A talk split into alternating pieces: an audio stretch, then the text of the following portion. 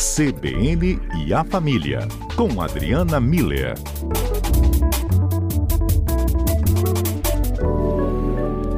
Maria Sans Martins. Que bom encontrá-la novamente. Maria, tudo bem? Mário, boa tarde. É uma alegria para mim estar aqui. Eu adoro a CBN. Sério? É.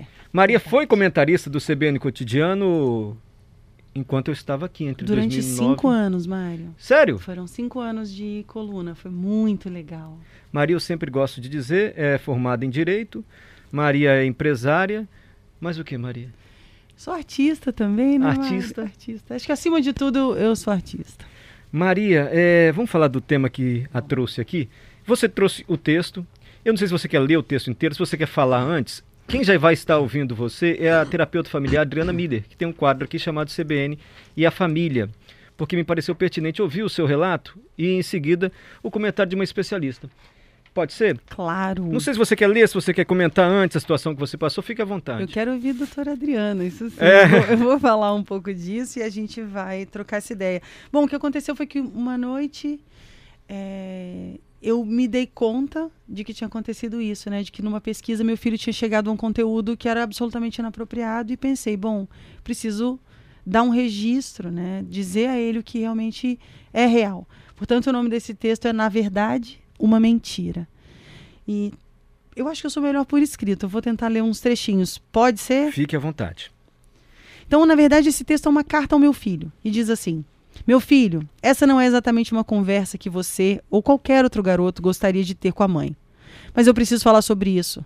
É que ontem seu pai me disse que, sem querer ou sem saber o que você fazia, você viu uns vídeos esquisitos na internet. Bom, eu não sei exatamente o que foi, mas sei que esse histórico de busca começou com você digitando assim: era o seu nome e o nome da menina que você gosta na escola. Tão romântico aos nove anos.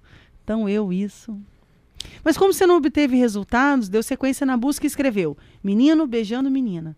Depois beijo na boca e deu naquilo lá que você encontrou. Bom, na hora que eu vi, eu confesso que eu sofri muito. Na verdade, eu quase morri. É enlouquecedor pensar numa criança vendo adultos copulando por uma câmera. É insuportável, para ser sincera.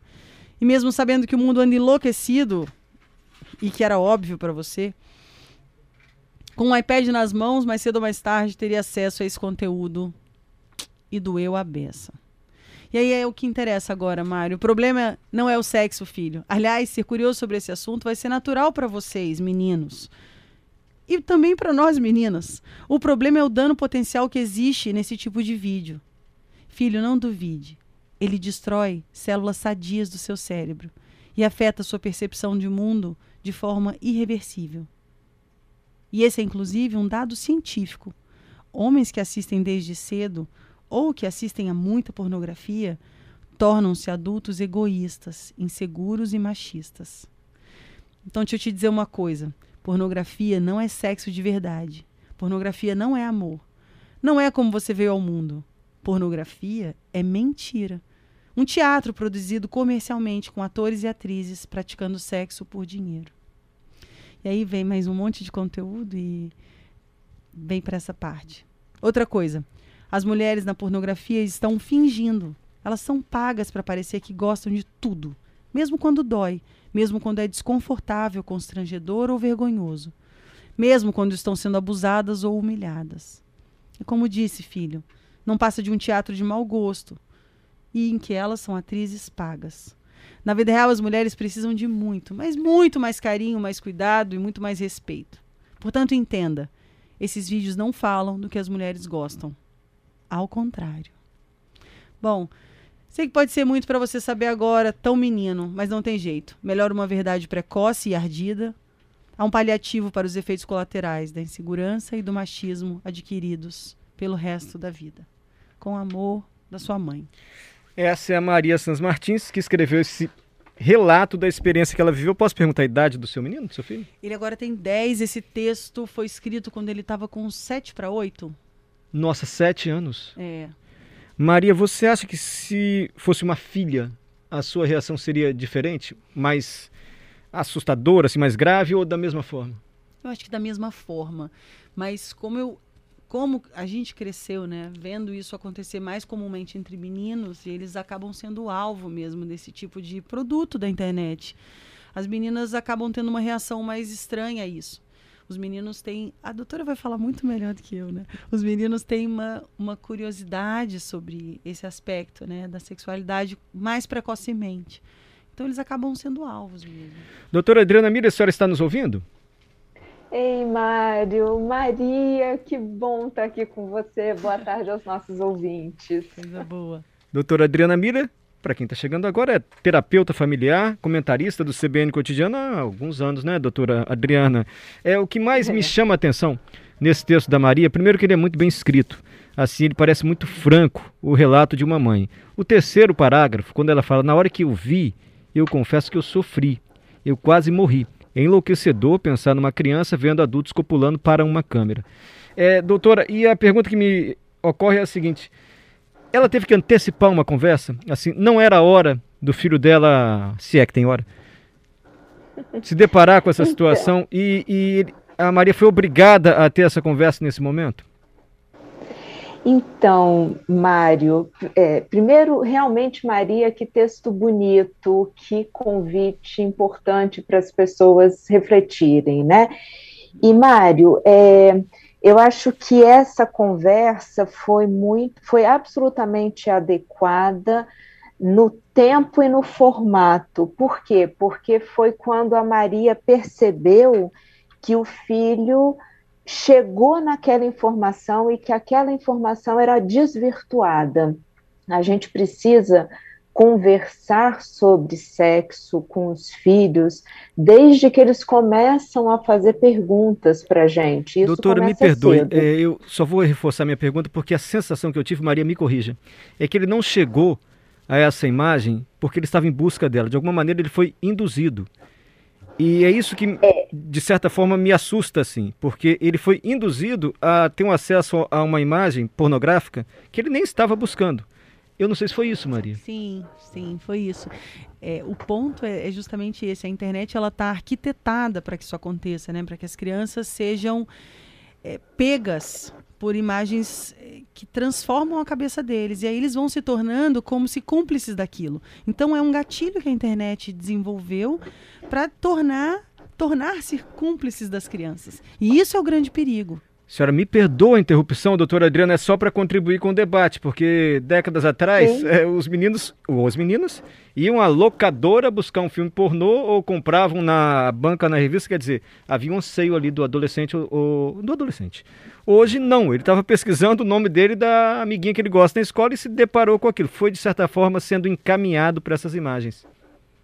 Isso, Mário, mas vê só, o que, que, que, que nós adultos e pais precisamos fazer? A gente precisa orientar as crianças para que elas tenham filtro para aquilo que elas vão encontrar na internet, porque é exatamente isso. o, o celular, o iPad, o computador está na mão de todas as crianças e assim que elas aprendem a digitar, elas começam a, a pesquisar, a, a, mexer na internet. E é isso mesmo, né? A, a internet é feita para ir encaminhando aquelas pesquisas é, é, de acordo com, com esses interesses né, que, que estão envolvidos na própria rede. Né? Então, é, os nossos filhos podem, em uma pesquisa é, é, aleatória ou inocente chegarem a conteúdos graves. O que, que eu acho importante? E aí que está o, o, o ponto. Se a gente puder já conversar com os nossos filhos para prepará-los para fazer essa diferenciação, né? O que, que é sexo e o que, que é pornografia, né? O que, que pode e o que, que não pode, o que, que é saudável e o que, que não é saudável. A gente vai protegendo os nossos filhos desses conteúdos que eles vão recebendo. E nessas situações em que é, é, eles pesquisaram o histórico e viram. Então, a gente precisa, sim, com crianças e com pré-adolescentes, é, estar acompanhando o que, que eles estão vendo na internet, porque pode ser que aconteça, como normalmente acontece, essas situações em que as crianças chegam aonde elas nem achavam que iam chegar, né? É, realmente é diferente de um adolescente que já sabe o que, que ele está atrás, né? Uhum. É, Sim. Mas é, é, esse diálogo em casa, Mário, é muito importante. É, é, é o que garante que a criança vai ou perguntar para os pais, ou comentar com os pais que encontrou, ou então nos permitir chegar na criança e ter essa conversa que a Maria teve pela carta, né?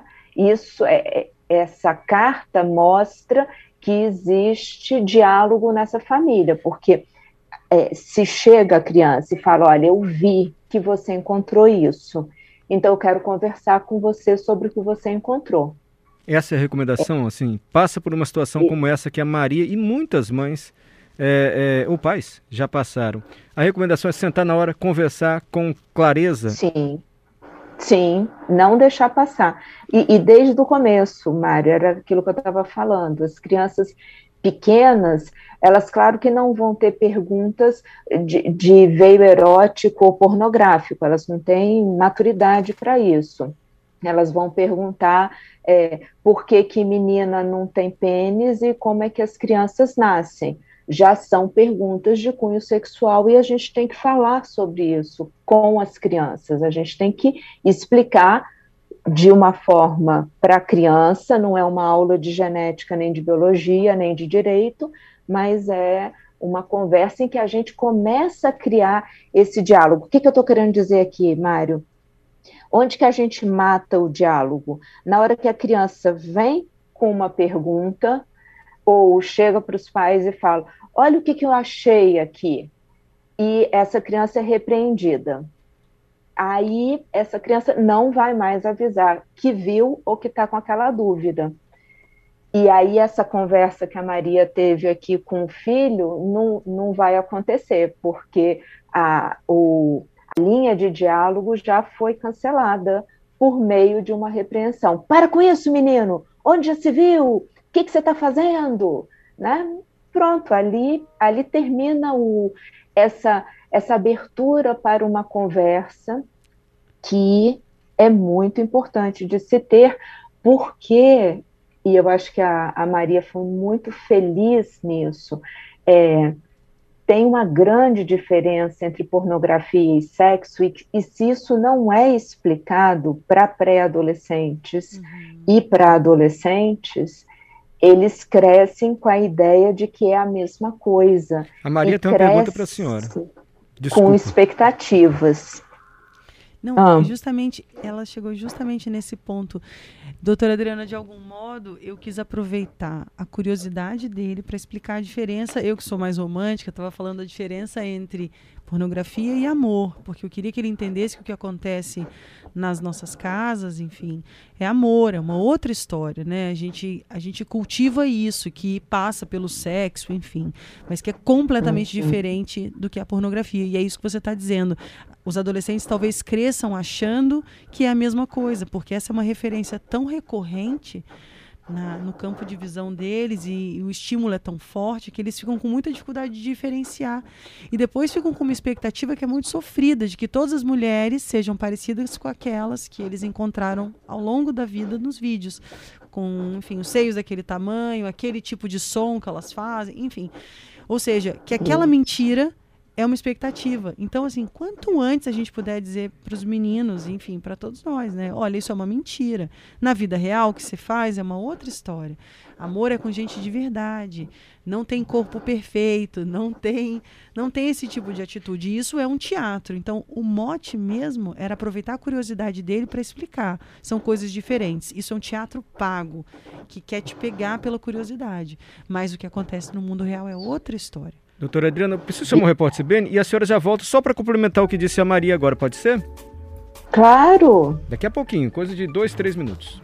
Doutora Adriana, então a gente voltou ao ponto inicial para a gente encerrando a nossa conversa. A Maria dizendo que o temor também é que as crianças, os adolescentes cresçam acreditando em uma mentira e achando que essa mentira é verdade, que é a maneira como se faz sexo nos filmes pornô. Isso, esse eu acho que é o ponto importante, né? A gente, ao conversar com os nossos filhos, os pré-adolescentes e os adolescentes que já têm capacidade de compreender, a gente deixar bem claro essa diferença entre o que é pornografia e o que, que é sexo, o que, que é um, um, que sexo faz parte da vida, é uma relação de respeito, uma interação consensual, né? A gente conhece outra pessoa, enfim, isso é sexo. Pornografia é, tem a ver com esses essas edições, esses vídeos, essa produção audiovisual toda que eles viram lá, ou seja, com atores, e qual que é o nosso cuidado como pais e mães? A gente precisa entender que esse consumo de pornografia, que é muito incentivado e é muito comum é, ele vai moldando a identidade da, da pessoa, isso em qualquer idade. É, como ativa algumas áreas cerebrais relacionadas ao prazer, Mário, é, pode vir a, a causar, inclusive, vício. Existem várias pessoas que têm compulsão a assistir vídeos pornográficos, exatamente porque foram estimuladas, estimuladas e elas não conseguem, a não ser com tratamento, com acompanhamento, se livrarem desse vício. Então, a gente não está falando de algo bobo ou pequeno, a gente está falando de é, uma situação que pode levar ao vício de uma situação que a gente, considerando é, essa faixa etária de pré-adolescência e adolescência, eles estão construindo a identidade deles, começando a entender quem eles são e como é que esse mundo lá fora funciona. E se eles, nesse momento, forem marcados ou começarem a acreditar que esse estereótipo machista é o, é o correto, é, essa eles entrarem numa vida sexual esperando todo esse esse mise-en-scène aí, né, que, que esses vídeos colocam, eles vão ficar frustrados, eles realmente vão se tornar mais inseguros, porque a comparação é, é, é irreal, né? Eles vão se tornar pessoas mais egoístas, porque ficam é, querendo, pensando só em si, no seu prazer, né?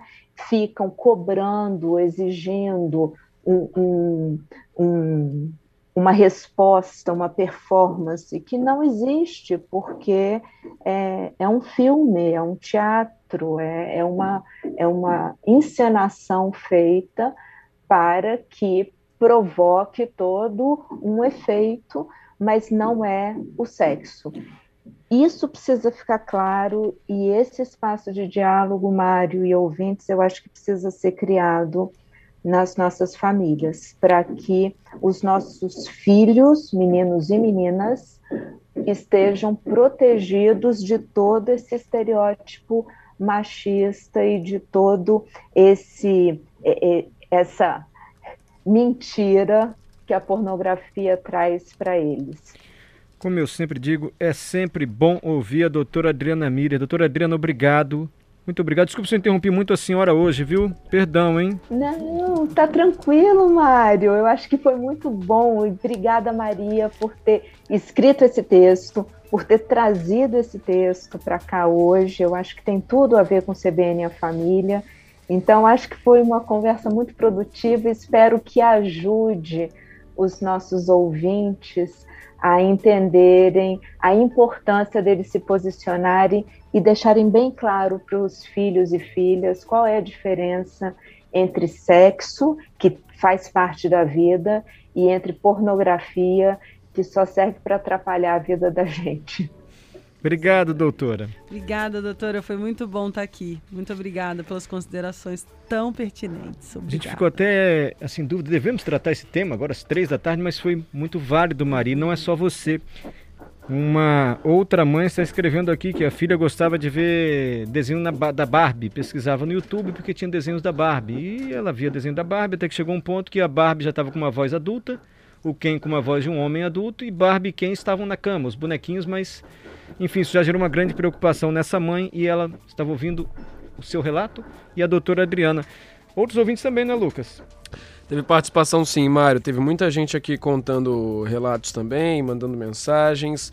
Primeiro, teve a Márcia, ela disse que se viu nessa mesma situação há dois anos atrás, que o filho dela estava com 12 anos e que ela foi bem clara com ele, né? Conversou, falou que é, aqueles vídeos não ensinam o que de fato é o sexo, disse que ele precisava ler e aprender mais sobre esse assunto. Depois continua a conversa com outras explicações e elogiou também o texto da Maria.